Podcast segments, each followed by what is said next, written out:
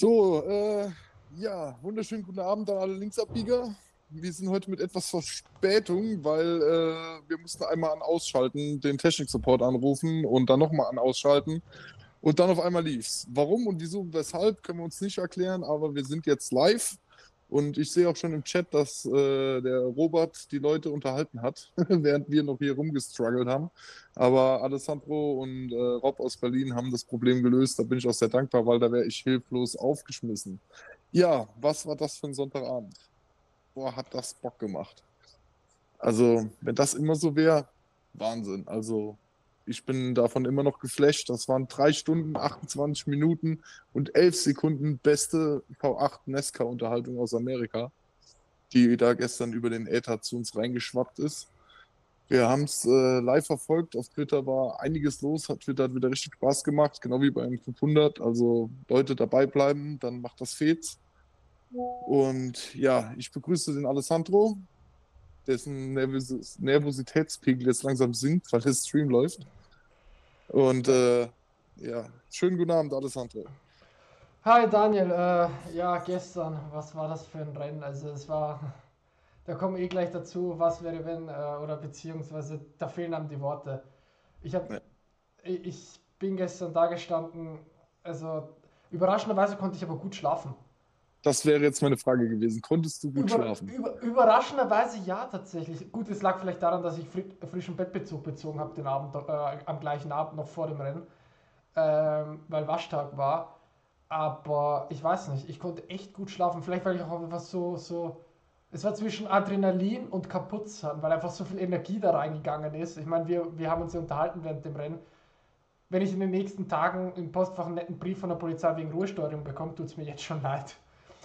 Aber ja, das, äh, das war wirklich, da war alles dabei. Also äh, ich nehme gleich mal vorweg, ich habe dem Chris Tate sogar noch geschrieben, äh, nachher auf Instagram ein paar Worte mit dem getauscht und ihn gefragt, so, Alter, was ist denn da passiert? Hast du das jemals erlebt? Und was macht er ganz trocken? Jo, hat ein Bild von diesem Ka äh, dem ersten Cars-Film, wenn du den kennst, wenn die da so zu dritt über die Linie da kommen. Ja, das hat er mir geschickt und meinte, jo, habe ich schon mal gesehen. Ja, danke schön. Aber das ja, ist auch ein bisschen ich das Bild, das, was da noch so rumging damit. Genau, ich habe dasselbe gemacht. Also ich, äh, das Rennen war aus und dann äh, habe ich mich ins Bett gelegt und habe dann doch nochmal den Fehler gemacht, das Handy in die Hand zu nehmen und habe, glaube ich, noch eine ganze Stunde lang äh, Nesca, Twitter, Deutschland und Nesca, Twitter, Amerika, X heißt es ja, ich sage immer noch Twitter, äh, durchforstet und dann sind auch die ersten Memes aufgeploppt, die ich hart gefeiert habe. Also war schon ganz cool. Ja, bevor wir in die Rennnachbetrachtung gehen, äh, Rennen, also Übertragung startete und äh, es war ein sehr geiles Command, fand ich. Und zwar von Doug Rice, das ist der Präsident von PRN. Das ist quasi der Nesca-Radiosender, wenn man so will. Der ist da der Hauptsprecher, geht gerade in Rente oder ist sogar schon in Rente gegangen und durfte den Grand Marshal da machen. Und sein äh, Start Your Engines ohne viel Gelaber und dann sich kurz bedankt und dann aus voller Leib und Seele mit richtig viel Herz das Driver Start Your Engines da rausgehauen. Fand ich absolut klasse. Und ja, die Hymne, du hast sie gefeiert. Ich fand es jetzt nicht so toll. Man muss nicht jeden Ton da bis zur Unendlichkeit hochsingen oder runtersingen. Wenn man einfach normal schön singt, reicht mir das. Ja, ich fand sie halt toll. Ich weiß nicht warum. Also ich, ich fand sie halt recht angenehm gesungen. Ähm, klar, es gab schon die diversesten Interpretationen oder beziehungsweise ja, Abänderungen äh, äh, im Sinne von, wie man welche Tonleiter trifft und was auch immer. Ich war nie gut im Musik im Unterricht, deswegen versuche ich das mal so zu überbrücken. Aber ähm, nee, es war, ich, mir, mir hat es wirklich gefallen, äh, tatsächlich ihre Nationalhymne. Es ist ja ähm, die nette Dame, dessen Namen ich schon wieder vergessen habe. Die äh, nette Dame heißt Mary Kate Farmer, eine berühmte ja. Country-Musikerin, die mir nicht bekannt ist. Die ist aus Georgia tatsächlich und, und was ich verstanden habe, die hat äh, diverse Preise schon gewonnen. Okay, ähm, verdient doch, wenn du so gut singen kann. Ich meine, wenn du die Nationalhymne beim NASCAR-Rennen singst, dann hast du irgendwo was schon richtig gemacht. Ne? Sollte man es können, aber, sollte man's können oder ist ein Kinderchor? Jo. Ja. Wobei, es, äh, es, ja, es gab schon echt viele gute Auftritte, wie gesagt. Ja, bevor es richtig losging, äh, hatten wir ein Qualifying vorher mit einem Pole, Pole Setter Negativrekord. McDowell ja. brauchte 467 Anläufe, um die Pole für sich zu ergattern. Der vorherige Negativrekord war JD McDuffie mit 403 Versuchen, um endlich mal sein Auto auf die Pole zu stellen. Ja, wir sind mit der Reihenfolge ins Rennen gegangen. Äh, McDowell auf 1, Logano 2, Bush 3 und Gilliland auf 4. Also Ford mit äh, Toyota. Richtig? Bush, ja. Immer nee, noch Chevy. Chevy. Chevy, Chevy, genau. Bush ist Chevy, so. Immer entspannt ja, rein. Nach dem Plan arbeiten. Es war, das, ein, das, es war ein Qualifying, über das wir noch ein bisschen sprechen müssen. Ja. Ähm, ähm, weil es war, es war, es, ja, grätsch rein. Also, äh, es war eine Machtdemonstration von Ford. Also, es war wirklich eine Machtdemonstration par excellence. Es war sogar eine, ich würde fast sagen, eine Penske-Demonstration. Weil wir wissen ja, äh, Front Row Motorsports, ja, mit Michael McDowell und Gilliland, die gehören da jetzt der, in der technischen Allianz zu Penske. Also, da gibt es diese äh, technische Allianz. Und mysteriöserweise fast schon sind die schon in Daytona sehr stark gewesen.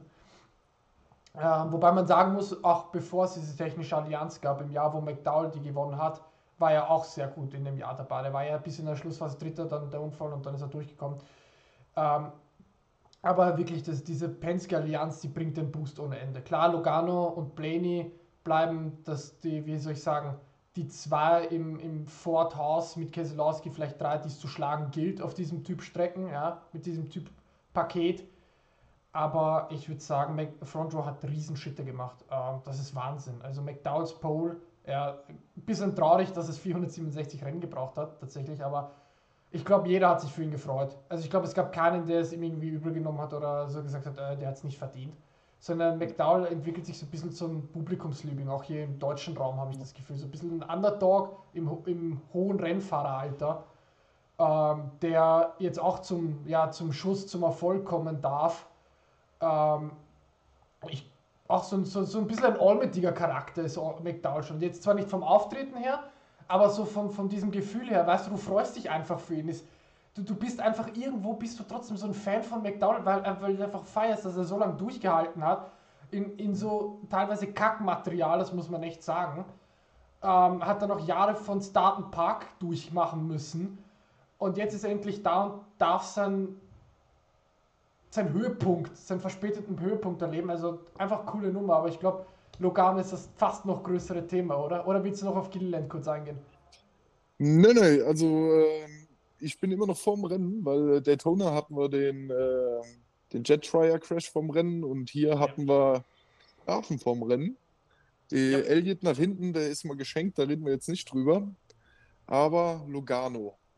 Wie hat, was hat Lugano getan und wie hat er es getan und warum hat er es getan? Alessandro hat komplett äh, alle Quellen angezapft, die er finden könnte, um das rauszufinden. Ja, Twitter, alle Quellen, die es auf der Welt gibt. Ich grätsch, während, während, du das jetzt erklärst, erklär, äh, grätsch ich gleich aber nochmal kurz rein. Okay, ähm, also äh, das dürfte alle Fre Freunde der äh, MLB, der Major League Baseball freuen. Und zwar äh, war das folgendermaßen. Ähm, es, man muss verstehen, es ist auf diesem Typus Strecken, also Atlanta, Talladega, Daytona, legal mit seiner Hand äh, ans Window-Net zu gehen und so den Luftstrom zu blocken bzw. weiterzuleiten im Auto entlang. Er hat uns zum Beispiel Jill Linzer schon erklärt, wie das funktioniert in unserem Interview. Ähm, aber Lugano hat es ein bisschen übertrieben mit seinem Team. Sie haben sich praktisch einen Baseballhandschuh gebastelt aus ihrem ja, feuerfesten Handschuh. Genau, Daniel zeigt es gerade. Man muss sich vorstellen, ähm, so ungefähr wie ein Baseballhandschuh, ja, wo der zwischen Daumen und Zeigefinger das zugenetzt ist, beziehungsweise da noch so ein Stoff, genau, Stoffstück Daniel macht da die beste Adaption. Für alle, die es jetzt leider nur hören, schaut euch das Video und dann seht ihr es. Ähm, er, die haben das quasi zugenäht, um so dem Logano mehr Fläche auf dem Handschuh zu geben, um mehr Luft umleiten zu können. Problematisch war in der ganzen Geschichte halt, dass das, was Lugano gemacht hat mit seinem Team, verboten war, weil es halt nicht mehr dem Regulativ äh, bezüglich der Handschuhe entsprochen hat, beziehungsweise dem Sicherheitsequipment, was den Fahrer halt auch schützen soll. Und dazu gehört eben auch die Handschuhe.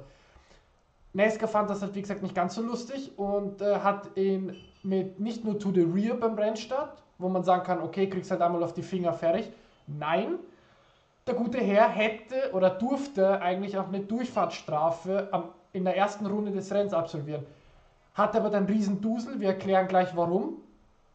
Ähm, aber das war die Strafe. Und die Elliott-Strafe, ja, da wurde ein Motorsensor oder sowas getauscht, unerlaubterweise, aber das ist auch so ein ja, kleiner unapproved Adjustment, geht es nach hinten gut ist. Ähm, ja. Aber bei Logano, das war halt ein Riesenthema, weil ähm, das auch ein bisschen gebraucht hat tatsächlich, bis das rausgekommen ja. ist mit dem Handschuh. Also das, es wurde zuerst getweetet. Ich glaube, ich weiß jetzt nicht, ob Bob Pockrass oder Nesca die ersten waren. Da lege ich mich jetzt nicht fest. Aber es kam auf jeden Fall durch, ja. dass da was Illegales war. Und da, wurde, da war zuerst, hä, wie, wie kann das sein? Ähm, die werden noch gecheckt und alles. Später kam dann natürlich auch die, die, der Videobeweis, quasi die, die Filmsequenz oder die, der Ausschnitt, wo man gesehen hat, wirklich wie der Handschuh ja. geformt ist. Und da war halt wirklich die Grenze überschritten. Ja, ich fand es ich fand's am Anfang, als ich das gelesen habe oder als es rund ging, äh, ich fand es auch ein bisschen übertrieben, weil ich hatte verstanden, die hätten den, den Daumen an den Zeigefinger genäht. Also quasi nur so gemacht. Da fand ich das Ganze ein bisschen übertrieben. Aber dass sie hingegangen sind und haben quasi ein komplettes Tuch da reingebaut, damit er sein Window-Net quasi zuhalten kann, damit die Luft nicht ins Auto reingeht, sondern am Auto vorbeiströmt. Und bevor, das Film äh, bevor wir jetzt hier gestartet sind, habe ich auf Twitter die ersten Videos gesehen, wie Logano hektisch seinen Handschuh im Qualifying vom Daytona 500 auszieht. Und zwar nur den linken. Er kommt nach der Qualifying-Runde zurück in die Box und zieht hektisch seinen Handschuh aus und wirft ihn unten ins Auto. Der Beschiss war schon beim 500. Ja, das ist, also, ich meine, man probiert's, ja. Also, uh, you, ain't, uh, you ain't trying if you ain't cheating. Ähm, aber ich finde es cool. Halt Grenzen, Grenzen ausreizen und wenn, wenn man ja. erwischt wird, dann muss man es einstecken und dann ist es halt so. Ja, aber das ist halt auch so ein bisschen das, wovon die coolen Geschichten auch teilweise des Sports leben, dass wirklich Leute probieren, sich an Stellen, wo du denkst, der wird da niemals drauf kommen, mit sowas rumzuspielen, dass sie das ausprobieren. Was mich halt ein bisschen wundert ist, wie wenn du sagst, dass in Daytona das schon vorgefallen ist, offenbar, ja, äh, warum da nicht Nesca schon reagiert hat. Also das hat mich gewundert jetzt mit ja, seiner Aussagegewalt. Jetzt man, im, im, Nachhinein, im Nachhinein ist man immer schlauer, gell? weil man ja, dann ja, darauf achtet, weil man das sieht. Aber wenn man, wenn, wenn man das ausheckt gell? und keiner achtet auf deinen Handschuh. Ja, und, die Jungs äh, werden ja gefilmt die ganze Zeit. Also ich verstehe das halt nicht. Das ist jetzt ein Unverständnis gerade bei mir. Ja, du, ja aber du, du, filmst ja nicht die linke Hand von dem guten Mann. Nee, aber du, siehst du ja, weil der Fahrer. Du achtest ja auch gar nicht drauf. Nee, aber der Fahrer nimmt ja immer die linke Hand vom Lenkrad, weil er damit ans Window-Net geht. Und Nesca filmt ja die Jungs beim Fahren. Also also es guckt ich, keiner hin, es guckt keiner hin, weil es keiner weiß. Okay. Ich meine, ich will jetzt nicht in Schutz nehmen, aber naja, ja, äh, es, hat, es, hat, es hat zweimal gehabt. Es hat, es hat anderthalb Mal geklappt. Einigen wir uns da drauf. Genau, aber bevor, ähm, bevor, bevor, wir jetzt richtig ins Rennen reingehen, wo du dann loslegen darfst, du hast es ja. getickert, du hast es noch voll auf dem Schirm. Äh, Ach, die Strafe war für Lugano natürlich ein Segen. Weil direkt in Runde 2 hat es gescheppert und wer musste seine Strafe absitzen? Logano. Ja. Er, er ja. kam den Big One, weil er seine Strafe abgesessen hat. Also es hat ihm nicht geschadet. Also im Endeffekt ist er da mit einem wirklich blauen Auge oder mit einem viel, viel Glück ist er da durchgekommen. Ja, ja gehen wir rein. In... ungefähr zwei Runden hätte er verloren durch den Big One. Ja. Ah, durch, durch, durch die Strafe. Da, gut, bei dem, wie sich das Rennen entwickelt hat, hätte er es wieder gekriegt, aber na, trotzdem. Genau. Ja, also es war, lief da noch sehr gut für ihn, später sah es anders aus, aber da kommen wir noch hin. Ja, ja Stage 1, äh, der Start und äh, Alessandro hat es getickert. Sag mal deine Meinung dazu. Also, es war, man muss verstehen, von vorne weg war das Rennen schon äh, in seiner Dynamik besser als das gesamte Daytona 500 dieses Jahr. Also das, das Daytona 500 dieses Jahr war, das waren Galaxien, die dazwischen waren. Das waren nicht mehr Welten, das waren Galaxien vom, vom, vom Racing, was wir gesehen haben, ja. Ähm, ich glaube, von den Superlativen kriegen wir den Alessandro heute nicht weg. Nee, äh, ich mache heute den vollen Amerikaner. Nee, äh, nee aber in Runde 2, das hat auch unser Kollege Rob so gut geschildert, der Move von Gilliland, das war komplett Banane, damit ich ihn so zitieren darf. Ähm, und da bin ich voll d'accord. Ähm, weil ich verstehe es nicht. Ich meine, ich verstehe, dass man seinem Teamkollegen helfen will, aber nicht in Runde 2 bei 260 Runden. Sorry, ich meine, ja, wenn die Außenspur besser funktioniert, okay, aber es gibt noch tausende Möglichkeiten, auf die Außenspur zu kommen, nach äh, vorne zu kommen. Also, ich habe den Gilliland-Move nicht verstanden, vielleicht auch, klar, er war in Daytona viel vorne, hat viel Führungsarbeit geleistet, ist übrigens der einzige, ist übrigens äh, der Fahrer, der diesen, in Daytona 500 und äh, jetzt in Atlanta die meisten Führungsrunden aller Fahrer bislang gesammelt hat in diesem Jahr. Ähm, aber ich glaube, das ist vielleicht auch ein bisschen mangelnde Erfahrung, das einschätzen zu können, ähm, wann es okay ist, dem Teamkollegen so zu helfen. Ich meine, ich will ihm jetzt keine böse Absicht erstellen, äh, extra einen Unfall provoziert zu haben. Es war vielleicht halt einfach nur fehlende Erfahrung. Weil man hat dann gesehen, es hat sich ein Ziamonify-Effekt gebildet, Ty Dillon hat es erwischt und dann ging es komplett schief. Ich glaube, Christopher Bell, Josh Williams, Dan Renziger, Daniel Suarez war drin. Ich glaube, BJ McLeod, Hose war, Eric Jones, mir gehen die Finger langsam auf den Händen aus. So viele waren dabei, Tyler Reddick, Baba Wallace und Schlag mich tot waren da alle mit irgendwo Delle kaputt, alles drum und dran. Äh, das volle Programm. Und wie du gesagt Alex Bowman hatte dann Teile des Autos nicht mehr. Ähm, und wie du gesagt hast, Logano hat dann, ne, das war der, der gesagt hat, haha, Nesca, ich komme jetzt mit dem Lucky Dog quasi durch, muss man so sagen. Und die Strafe könnt ihr euch genauso dahin schmieren, wo ihr es haben wollt, weil die betrifft mich, also die, die, die tangiert mich jetzt nicht mehr. So, das ist, wäre so, als wäre ich jetzt von hinten einfach losgefahren und hinten geblieben, die zwei Runden. So war für die, Größendynamik da für Logano. Ja, der Ziehharmonika-Effekt. Der hat Platz für äh, Illiland, macht Platz für McDowell, geht kurz vom Gas. Der Ziehharmonika-Effekt geht fünf Autos gut. Beim sechsten Auto geht es schief und ich konnte mich in Runde zwei schon von meinem Siegertipp verabschieden. Tito. Und da ah, nee. war es dann rum. Ich nicht. Ich nicht, ich später, Entschuldigung. Du erst später, genau. Ich ja, war sorry. in Runde 2 mein Siegertipp schon los. Und äh, ja, ja, und dann ging aber Stage 1 äh, tatsächlich sehr, sehr, sportlich. Also das war ähm, aggressives Racing. Ähm, ich fand es aber sehr fair.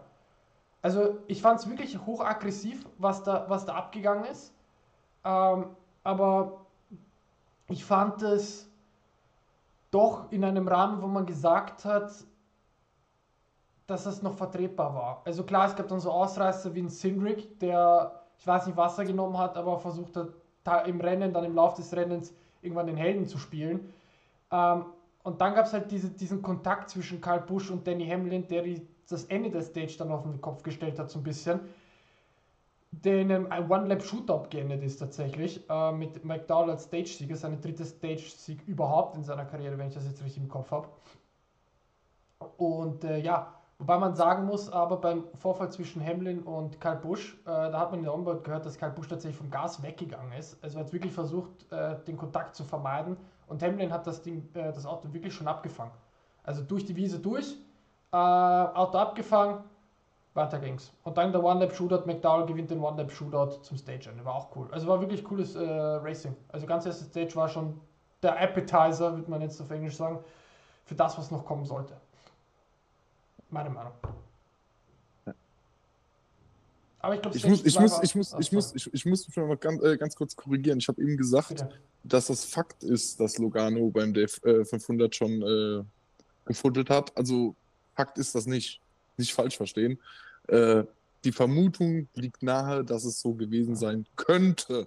Konjunktiv nicht, nicht, das heißt hier, der Daniel haut hier Fakten raus und ich, das stimmt nachher gar nicht.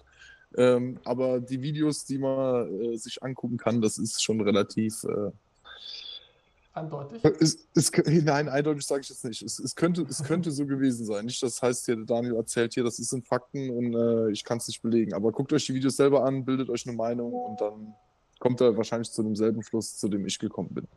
Ja, und dann Stage 2, Daniel. Äh, es ging genauso munter weiter. Tatsächlich aber von Beginn an der zweiten Stage mit Grün. Äh, die Fords haben weiter in Grund und Boden dominiert. Also das war, äh, das war ein Paradelauf der Ford Armada, wie stark die waren. Also Blaney, Logano, der sich vorgearbeitet hat.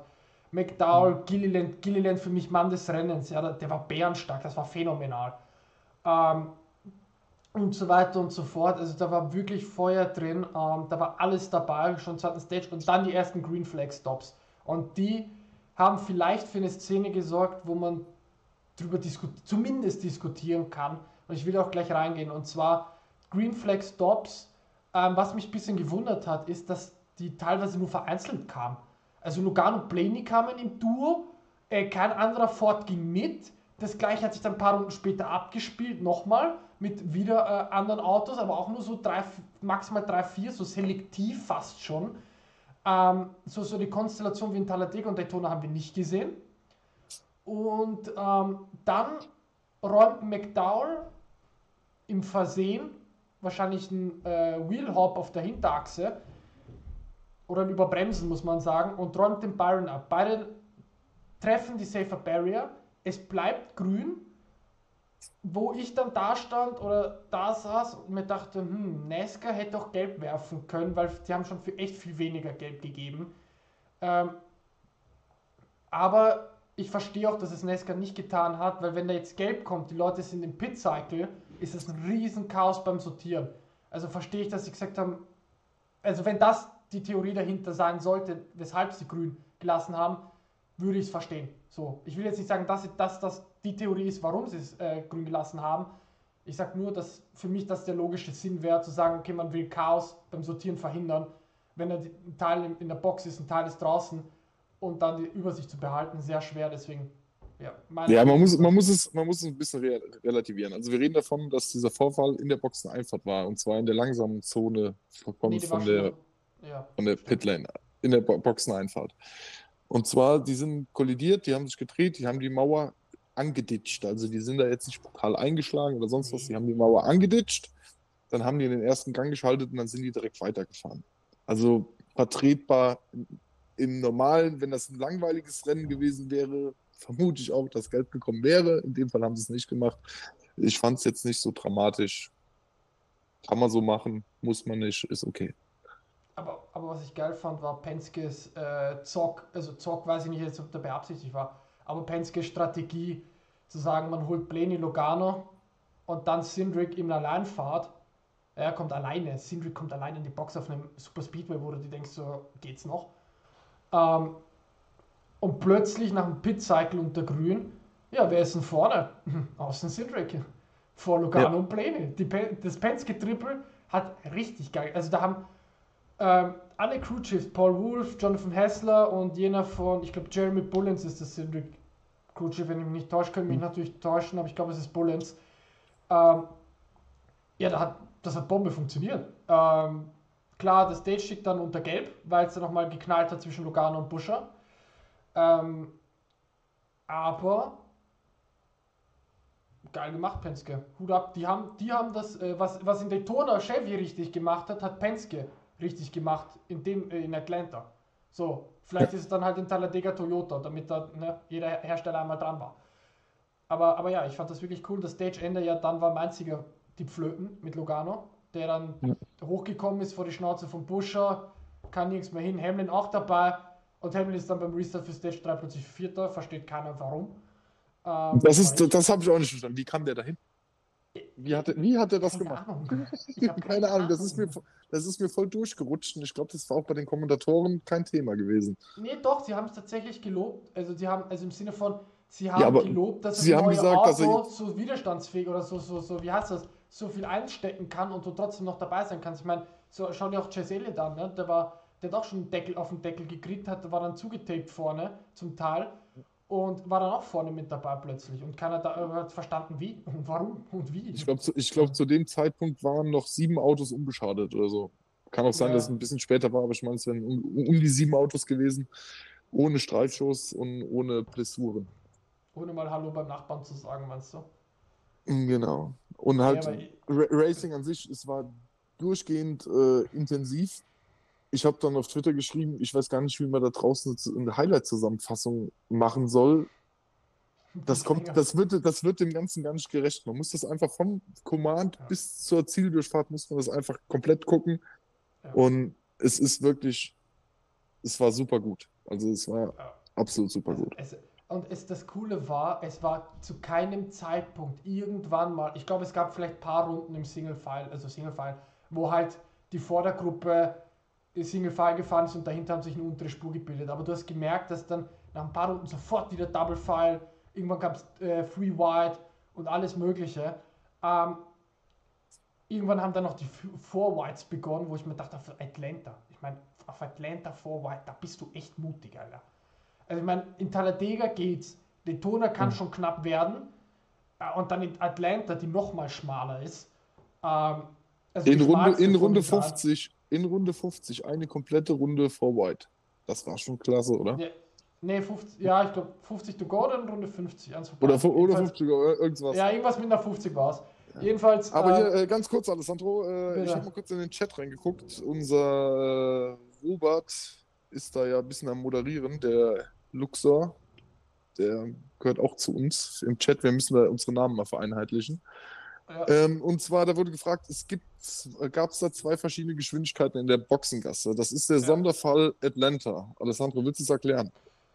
Also, ähm, Nesca hat sich tatsächlich äh, Gedanken gemacht bei der Boxenanfahrt für Atlanta, um das Risiko zu minimieren, dass das Feld vor Kurve, also zwischen Kurve 3 und 4 runtergeht und dadurch äh, dem Potenzial weggeht, einen Big One zu haben bei der Einfahrt. Also hat man die Einfahrt vor Kurve 3 gelegt oder bei Kurve 3 gelegt. Ähm, die Regel ist die gleiche wie in Deton und Talladega. Du fährst unter die Double-Linie ähm, und bremst ab. Damit gibst du NASCAR quasi das Zeichen, okay, ich biege in die Box ab, die Stra Bestrafung gibt es für mich nicht, weil ich ja bewusst verlangsame, um meine Jungs anzusteuern. Es ist aber so, dass es äh, in, äh, zwischen Kurve 3 und äh, der Boxeneinfahrt bei Kurve 4 äh, zwei Geschwindigkeiten gibt, je nach Konstellation. Wenn es grün ist, tuckerst du mit äh, 90 Meilen am Apron von Kurve 3 und 4 entlang, bis du quasi bei der gelben Linie, bei der Boxeneinfahrt, bei der regulären Boxeneinfahrt nenne ich es mal, bist, wo dort dann 45 gelten, bis zur regulären Boxenausfahrt. Also es ist ein Zwei-Sektionsbeat unter Grün. Unter Gelb ist es aber so, dass dauerhaft 45 gilt, was ich verstanden habe, wenn ich das jetzt nicht verwechsel gilt dann dauerhaft 45. Das heißt, ab Kurve 3 bei dem weißen Strich, der dort ist, äh, bei der orangefarbenen Box, 45 Meilen. Und dann darfst du bis zur regulären Boxenausfahrt mit 45 Meilen Höchstgeschwindigkeit fahren. Das hat einige Fahrer verwirrt am Anfang, äh, beziehungsweise in den Green Flag Stops. Ähm, es gab dann halt auch ein paar Strafen. Also es war wie soll ich sagen, ein Strafen à la carte, wie ich es gestern so schon genannt habe, weil da war alles dabei, von Speeding an, äh, an äh, wie heißt denn das? Ich glaube, äh, Uncontrolled Tire hatten wir. Uncontrolled Tire, danke schon. Ich glaube, dann gab es irgendwann einmal noch Too Many Men Over the Wall oder sowas, was ich gehört habe. Es kann auch sein, dass ich mich täusche, aber es war irgendwie, irgendwie hat irgendwie jeder fast eine Strafe kassiert in dem Rennen oder in den Boxenstops. Ähm, waren so viele dabei und äh, ja, da hat es ja. wirklich einige Jungs erwischt. Und äh, ich finde aber, Nesca hat richtig gehandelt, das so aufzuzahlen mit den Boxen-Speeds tatsächlich. Also großes Lob an Nesca, äh, muss ich wirklich sagen. Das ist eine sehr gute Regel gewesen äh, und es hat definitiv funktioniert. Ja gut, Mike McDowell, Byron nimmt man jetzt mal weg, das war halt Pech. Aber ansonsten gab es keine Situation, wo du dachtest, uh, der knallt ihm jetzt hinten drauf, finde ich. Also das ist wirklich gut gegangen und das sollte man wirklich beibehalten. Klar, für Daytona und Talladega macht das keinen Sinn, weil man dort den Platz hat, das Feld runterzuholen, zu ähm, bremsen zu lassen. Vor der Boxenanfahrt in Atlanta hat man es wirklich gut gelöst. Also Chapeau Nesca.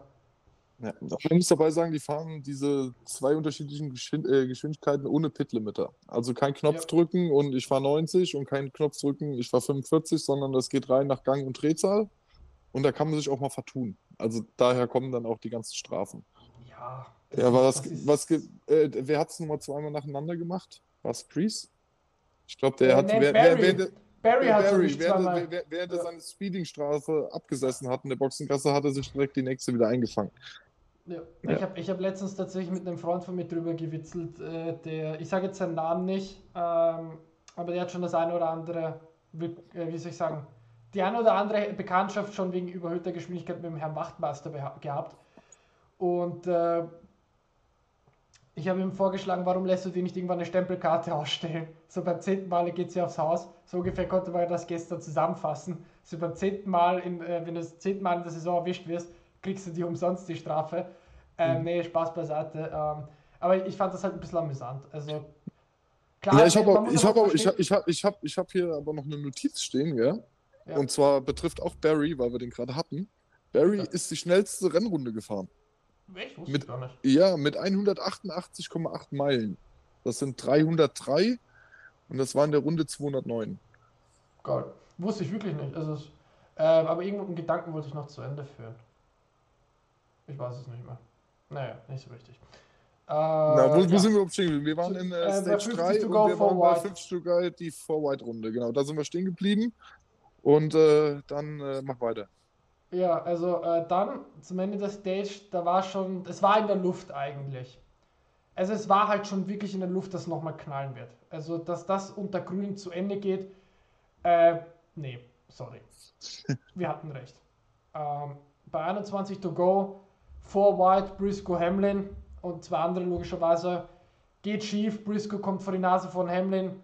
Es kracht nochmal in Kurve 3, müsste gewesen sein. Und es gibt Rot für 11 Minuten und 25 Sekunden, was wir aufgefasst haben. Die rote Flagge, ähm, ja, gut verständlich, ne? Aufräumarbeiten etc., wobei es gar nicht so viel erwischt hat tatsächlich, ähm, aber sei es drum. Äh, wichtig war, allen ging es gut. Briscoe ist aus eigener Kraft ausgestiegen. Ist, ja, er war unverletzt, zumindest ne? in äh, der Lage alleine auszusteigen. Hamlin ist dann weitergefahren mit einem stehenden Rad keine Ahnung, wie sie das gefixt gekriegt haben. Ähm, und alles drum und dran. Und dann ging es nochmal schief, ein paar Runden später beim Restart. Oder nicht beim Restart, aber ne, in der Folge. Da hat es dann Barry, Elliott und Hose war komplett eliminiert. Äh, das war dann noch die letzte Caution. Und die hat den Showdown, das Drama, das Spektakel, das Jahrtausend-Finish eingeleitet. Ähm, Daniel, Das war ein Finish, das es gehört, zu, es gehört zu den drei engsten und knappsten Finish ever in der Geschichte NASCARs. Ich bin immer noch außer Worte, weil äh, meine, wir labern jetzt hier schon fast 35 Minuten. Aber ich war gestern Abend wirklich da und ich dachte mir so, das, das gibt's nicht. Also das gibt es nicht. Sowas hat's. Ich meine, wir hatten schon Craven gegen Kurt Busch in Darlington, ja. Wir hatten Harvick gegen Mark Martin Daytona 2007. Wir hatten das irre Finish zwischen Boyer und Jimmy Johnson, Talladega, das zusammen mit dem Craven Bush Finish als, äh, mit einem Unterschied von 2000 als das engste aller Zeiten die Geschichtsbücher einging.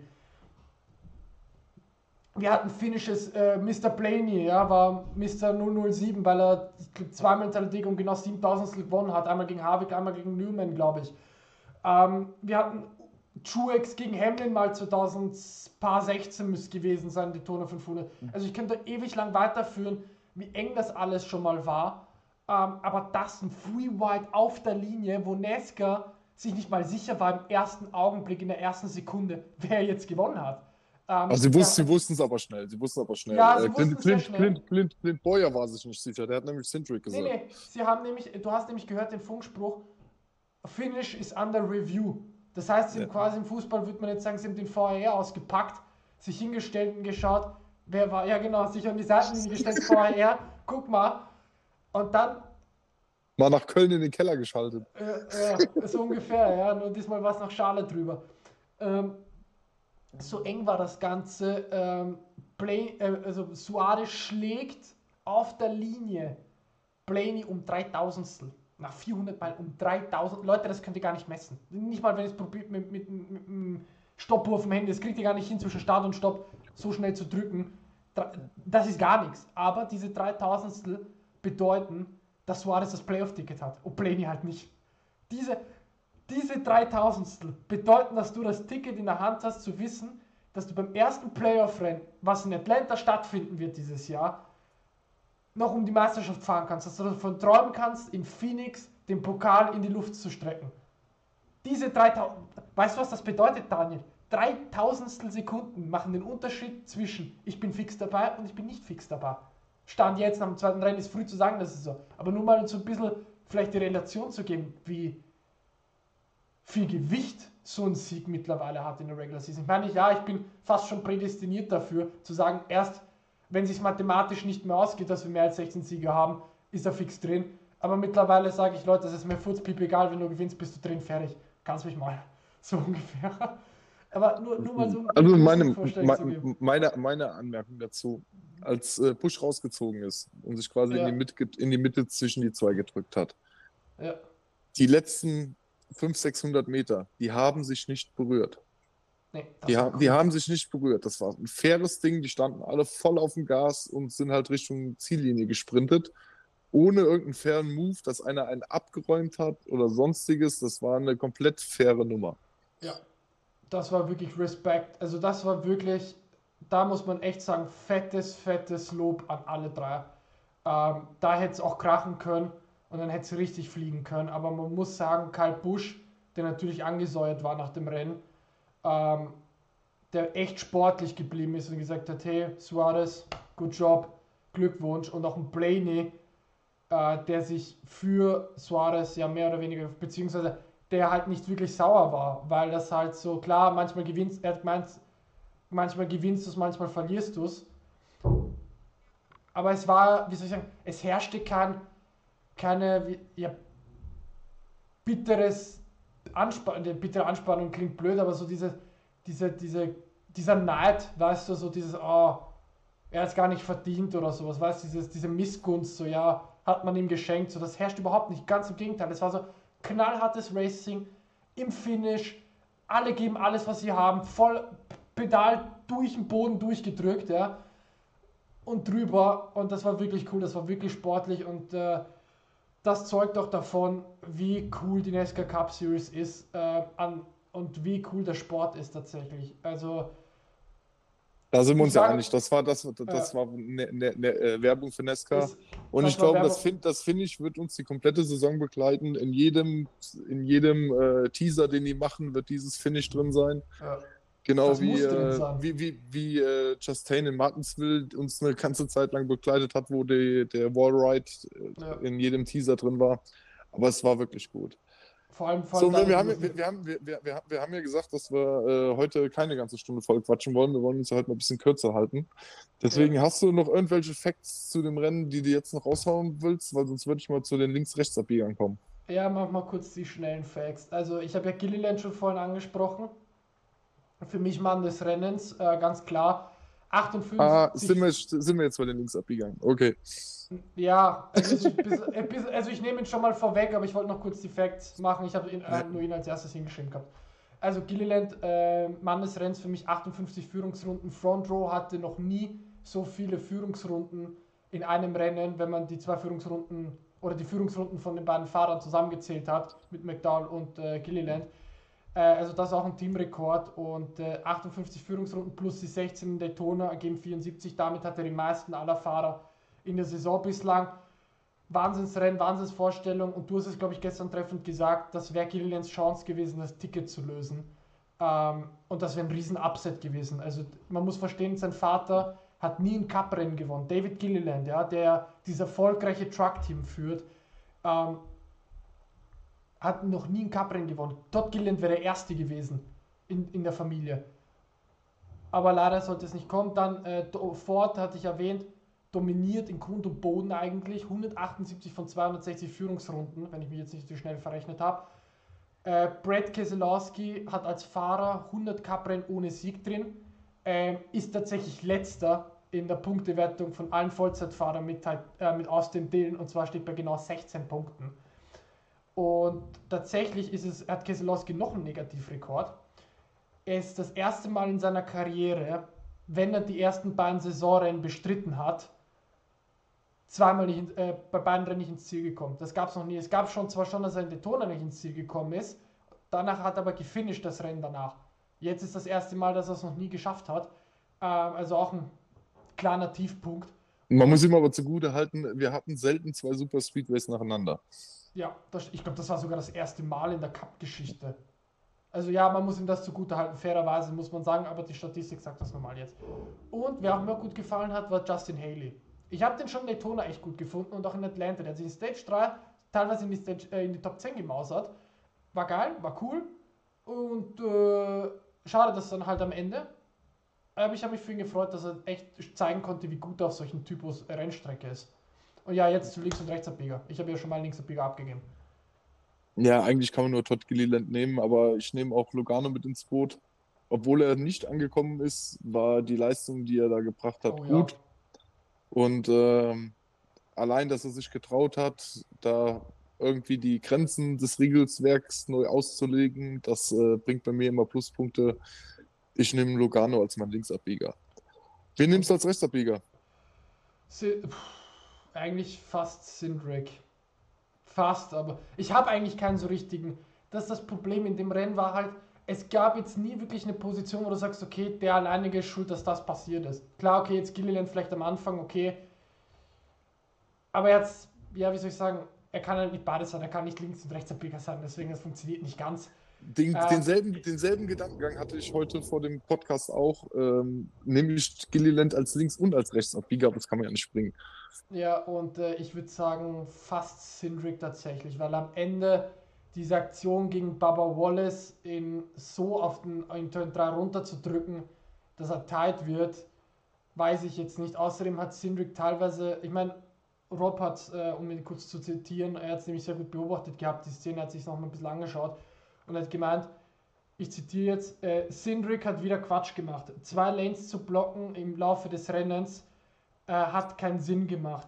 Letztlich sorgt er für den Suarez-Sieg, ähm, weil er Wallace in Turn 3 tight werden lässt, also zum Untersteuern bringt und alle hinter den Top 3, also Kyle Busch, Suarez und äh, Blaney, verlangsamen.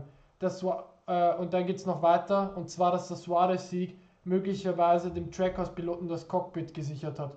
Also Suarez halt, wobei man sagen muss, Justin Marks hat in einem Interview gestatet, in einem frischen Interview, dass er sich Suarez nicht wegdenken kann bei Trackhouse. Also er sieht die Konstellation nicht, dass Suarez nicht bei Trackhouse ist. Also quasi, was ich verstehe ist, Suarez, du bleibst, der Sieg hat, ist zwar noch ein cooler Bonus in der Karriere, aber auch we- wenn die Medien sagen, du bist auf dem Hot Seat, bist du eigentlich gesetzt. So habe ich das jetzt rausverstanden, rüber interpretiert. Ähm, ja, wie gesagt, Ja. also Simbrick ist für mich Rechtsabbieger. Das war Genau. ein bisschen blöd am Ende. Und die Überaggressivität habe ich auch nicht verstanden, teilweise im Rennen. Also muss ich echt sagen, da irgendwann mal bei Turn 1 vor White zu provozieren, wo du denkst, ich glaube, du hast einen ba Bananaschaden da oben, ähm, war halt ein bisschen, ja, vielleicht aber Ich, auch, nenn- gesagt, ich, ich nenne meinen Rechtsabbieger jetzt auch. Und das ist wieder Ja. Stuart Haas. oh, Die das sind nur, Team die, die sind mit ihrem Team oder mit allen Piloten, die sie da hatten, gut, am Ja. Anfang crashbedingt raus, da machst du nichts, gell? Aber Mhm. nur in die Top 10 oder mal nach vorne gespült worden, weil der Rest von dem Feld, der was leisten könnte, schon längst ja, das Auto abgestellt hatte. Und ähm, wenn man sich anguckt, wie Penske mit ihrem Satellitenteam und die Ford Armada da rockt und Stuart Haas mit einem Rennstall, der es eigentlich drauf haben müsste, da überhaupt keinen Anschluss findet, mache ich Stuart Haas, ähm, also SHR, komplett zu meinem Rechtsabbieger. Wobei So, wir gut, wir, Warte, Ja. kurz noch. Sind gleich wieder bei einer Stunde, wenn das so weitergeht. Nee, nee, ist letzter Satz. ähm, wer auch gravierend untergegangen ist, ist Christopher Busch, äh, Chris Buscher. Christopher Buscher, Chris Buscher. ja, Ähm, Pech, Pech, äh, solide äh, gefahren, Pech beim Crash. Ja, Kannst auf dem Super Speedway schlecht zu einem Rechtsabbieger machen, meiner Meinung nach. ja, hast du recht. Ja, aber damit sind wir halt wirklich am Ende. Dreiviertel Stunde haben wir voll. Daniel, dir. Genau, äh, ich will noch, ich will noch auf, ich will, eine Frage will ich noch stellen. Bitte. Erleben wir denselben Hype nächste Woche in Las Vegas wieder oder sollten wir Nein. unsere Erwartungen etwas bremsen? Nein, wir sollten die Erwartungen bremsen. Mein klares 1.5er-Paket funktioniert auf dem Next-Gen-Autos, hat sich gezeigt. Aber es wird keine Atlanta 2.0 Schlacht, das könnt ihr vergessen. Das, das funktioniert auch vom Streckentyp überhaupt nicht. Ja? Die Relation passt auch gar nicht zusammen. Ähm, es wird zwar cooles 1.5er Rennen in Vegas, äh, Viva Las Vegas, aber es wird nicht ähm, sowas wie Atlanta. Es wird spannend. Ich denke, Se, sehen, mit wir, Musik. sehen wir wieder eine Vordominanz? Sehen wir wieder eine Vordominanz? Weiß ich. Oder se Weiß ich nicht. Ich sage dir ehrlich, ich weiß es nicht. Ich weiß Ja, es echt nicht. Ich, ich, ich kann es nicht einschätzen. Ich kann es echt nicht einschätzen. wir Ich lassen, es uns, wir, lassen, wir lassen überraschen. Wir lassen uns überraschen. Ich Ja. weiß es auch noch nicht. Siegertipps gebe ich immer ab nach dem Qualifying. Also lefthandsonly.de slash poll. Immer schön mitvoten. Macht Spaß, wenn man gegen andere votet. Suarez hatte keiner auf dem Schirm gehabt. Ja, kommt man auch eigentlich so nicht drauf. Für Las Vegas lassen wir uns einen neuen Fahrer ausdenken. Ja, ich will nur mal kurz erwähnen, unser Shop ist online. Also wenn ihr unser Projekt ein bisschen unterstützen wollt, es geht das am einfachsten, wenn ihr euch so eine Cappy zulegt, die ich eigentlich ständig trage. Ist schon meine zweite, die erste habe ich komplett durchgeschwitzt. Die ist schon hinüber, weil ich sie ein Jahr lang ständig getragen habe.